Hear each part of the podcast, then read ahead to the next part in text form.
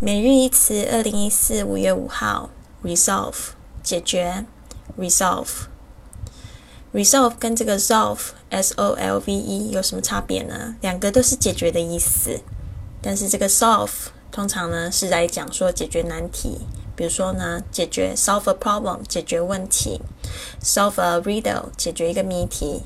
或者是 solve a math problem 解决一个数学的问题，但是这个 resolve 多了两个字母，就变成解决矛盾或者是解决大难题，较显示这个问题的严重性。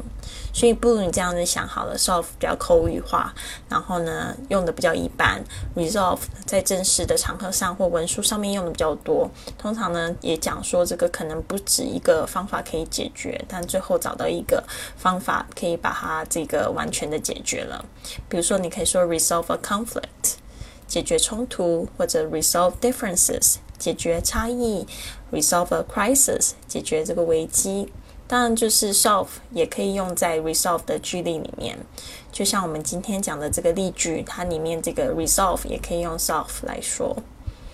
好，例句是 breaking up animation into smaller chunks will help resolve memory issues. Breaking up animation 把动画分割成 into smaller chunks 更小的片段 will help resolve memory issues. 就是会有助于解决内存的问题，所以这个这个句式呢，其实跟中文的很像。嗯，好，所以呢，再我再念一次慢的：Breaking up animation into smaller chunks will help resolve memory issues。好，就要注意连音的部分哦。